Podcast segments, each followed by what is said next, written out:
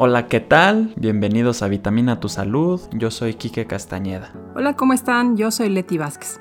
Y el día de hoy vamos a platicar de un tema importante, los efectos del azúcar en nuestro cuerpo. Leti, de manera general, cuéntanos qué es el azúcar y cómo es que se asimila en nuestro cuerpo. Claro, Quique. Mira, el azúcar tiene una reputación agridulce cuando de salud se trata. El azúcar se encuentra naturalmente en todos los alimentos que contienen carbohidratos, como son las frutas, las verduras, granos y lácteos. Está bien consumir alimentos integrales que contengan azúcar natural. Los alimentos vegetales también contienen altas cantidades de fibra, minerales esenciales y antioxidantes y los productos lácteos contienen proteína y calcio. Si el consumo de azúcar es importante para nuestro organismo, para su adecuado funcionamiento, pero no todo el azúcar que se consume es buena y sobre todo la cantidad que se consume. Dado que nuestro cuerpo digiere estos alimentos lentamente, el azúcar que contienen ofrecen un suministro constante de energía a las células. También se ha demostrado que una alta ingesta de frutas, verduras, cereales integrales reduce el riesgo de enfermedades crónicas como la diabetes, enfermedades cardíacas y algunos cánceres. Como bien dices, consumir azúcar es importante para el buen funcionamiento del cuerpo,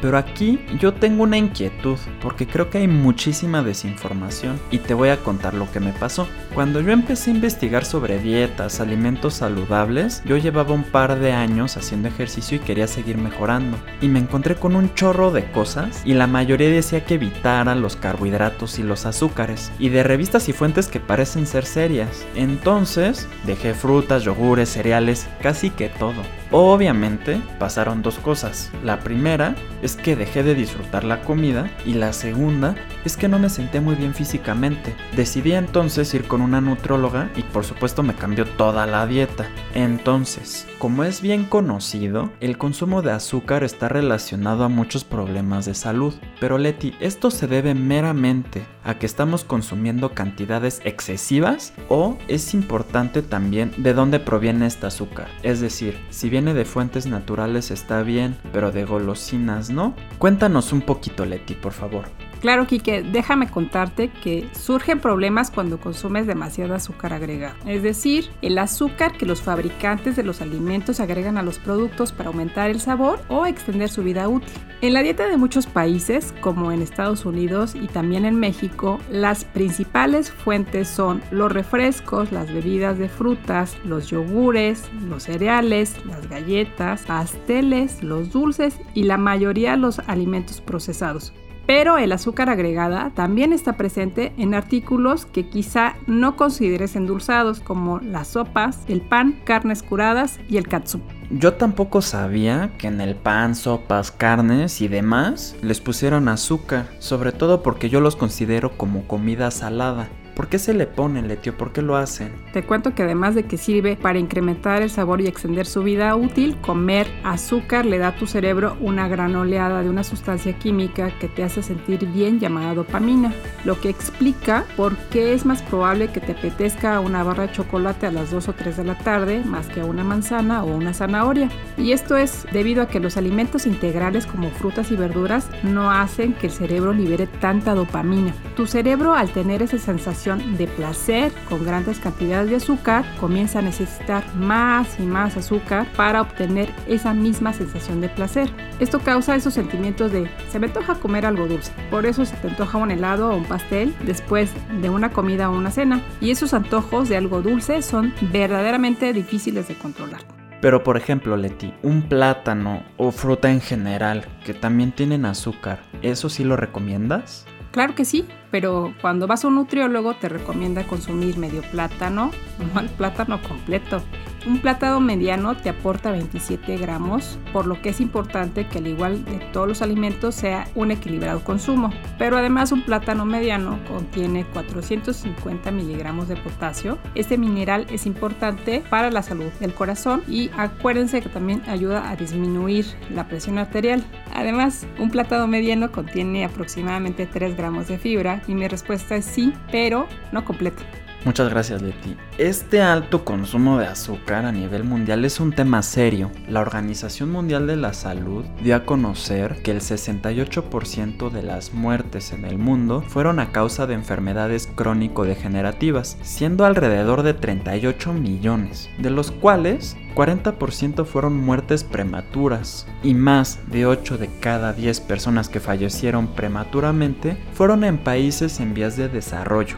Sabiendo que dos factores que provienen las enfermedades crónico-degenerativas son comer bien y hacer ejercicio, la OMS realizó una serie de recomendaciones donde hace especial énfasis en el consumo de azúcar, sobre todo en las bebidas azucaradas. ¿Qué opinas, Leti? Claro, mira, es algo verdaderamente muy serio porque crea una gran dependencia y te pondré un ejemplo. Un dulce o una galleta ocasionalmente te puede dar un rápido subidón de energía al elevar rápidamente los niveles de azúcar en sangre. Cuando tus niveles bajan, a medida que tus células absorben el azúcar, es posible que te sientas nervioso o ansioso. Esto también le conocen como colapso del azúcar. Los estudios han relacionado un alto consumo de azúcar con un mayor riesgo de depresión en los adultos. Bueno, bueno, pero esto es más a nivel emocional que, es malo, ¿no? Pero ¿qué otros efectos tienen ahora en el aspecto físico, Leti? ¿Cómo nos afecta? Mira, tal vez cuando eras pequeño te molestaste porque tu mamá te prohibía comer alimentos dulces, pero tu mamá tenía razón, los dulces pueden pudrir los dientes. Las bacterias que causan las caries les encanta comer al azúcar que permanece en la boca después de comer algo dulce y si tienes mal aseo dental tendrás muchísimos problemas. Si a alguien le duelen las articulaciones, aquí hay una razón mayor para dejar de consumir dulces, ya que produce un, un, efecto inflamatorio en el organismo y los estudios demuestran que el consumo de azúcar puede aumentar el riesgo de desarrollar artritis reumatoide. Otro efecto por la inflamación puede hacer que la piel envejezca más rápido. Cuando se consume mucho azúcar, este exceso puede acumularse en grasa, en forma de grasa en el hígado y producir el hígado graso no alcohólico. Y esto puede dar como consecuencia, puede ser tan serio que requieran un trasplante de hígado por la cirrosis que puede llegar a producir. Puede provocar enfermedades cardíacas como insuficiencia cardíaca, ataques cardíacos, accidentes cerebrovasculares. Además, las personas que consumen mucha azúcar agregada tienen el doble de probabilidades de morir de una enfermedad cardíaca que aquellas cuyas dietas incluyen menos del 10% del total de las calorías de azúcar agregada. Cuando se consume mucha azúcar, una vez que los niveles alcanzan cierta cantidad, los riñones empiezan a liberar el exceso del azúcar en la orina. Esto si no se controla en los pacientes diabéticos puede dañar los riñones y esto puede provocar insuficiencia renal y probablemente no, no sea una novedad para ustedes, pero cuando se consume mucha azúcar, pues aumentará de peso. Y el páncreas, por el trabajo excesivo que se tiene de eh, bombear insulina, pues puede provocar a que tengas un riesgo mayor de diabetes tipo 2, además de lo, todo lo ya mencionado. Ay, Leti, pues muchas gracias por el espanto. Ahora, por favor, alguna solución, alguna recomendación que nos puedas decir.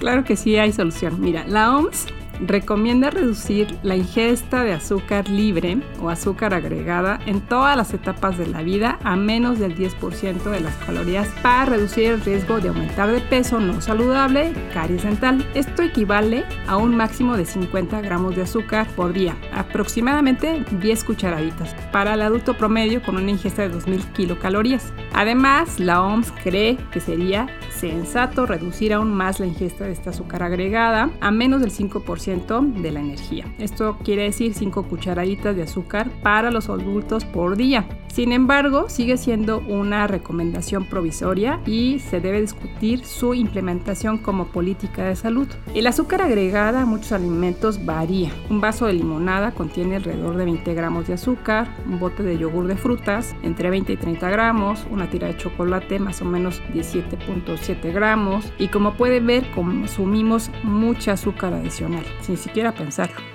Bueno, a mí realmente me preocupa porque a pesar de las recomendaciones de la OMS, en México el 85% de las personas consumen por encima de lo establecido. Tú ya conoces nuestra dieta y nuestros hábitos, ¿no? En Estados Unidos se dice que el consumo promedio por persona es tres veces más a lo recomendado por la OMS. Y debo de confesar que yo he llegado a pensar que el azúcar pudiera ser adictivo, ya lo platicaste tú, e investigando encontré un par de estudios hechos en animales, donde se concluía que el efecto de la adicción al azúcar, la abstinencia y la recaída son similares a los de las drogas de abuso. Existe un debate todavía si es adictivo en humanos, pero la realidad es que necesitamos disminuir su consumo. Y esto ha llegado tan lejos que el subsecretario de Salud en México comentó que al año se le atribuyen 40.000 muertes, solo de consumir bebidas azucaradas. Añádele todo lo demás. Asimismo, en México los costos de la diabetes atribuidas al sobrepeso y a obesidad representan entre el 73 y 87% del gasto programable en salud, según cifras del Instituto Mexicano para la Competitividad.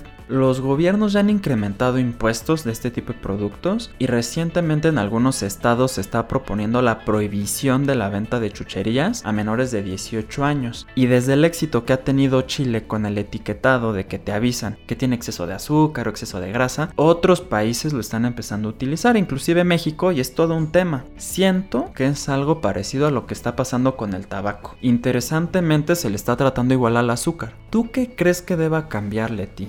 Híjole, pues mira, el consumo del azúcar es parte de la vida y la cultura en la gran mayoría de los países y es que desde pequeños nos enseñan que al festejar un cumpleaños, por ejemplo, con un pastel deliciosamente dulce y la piñata llena de ricos dulces, es igual a felicidad. No estoy diciendo que esto esté mal, pero asociamos el consumo del azúcar con la felicidad y obviamente el placer. Por otro lado, el bombardeo de la publicidad y la mercadotecnia donde nos dicen que para tener más energía durante el día puedes consumir tal jugo, tal yogur, producto lácteo, sopa, lo que se te ocurra. Así como es mejor comer en familia con un refresco al centro de la mesa y darte la imagen de que eso une a la familia. La educación en las escuelas y en la casa, desde las etapas más tempranas, es fundamental para informar y moldear a las personas sobre el riesgo del consumo de los azúcares. Y a todos en general e independientemente de la edad, sobre el riesgo que conlleva consumir demasiada azúcar.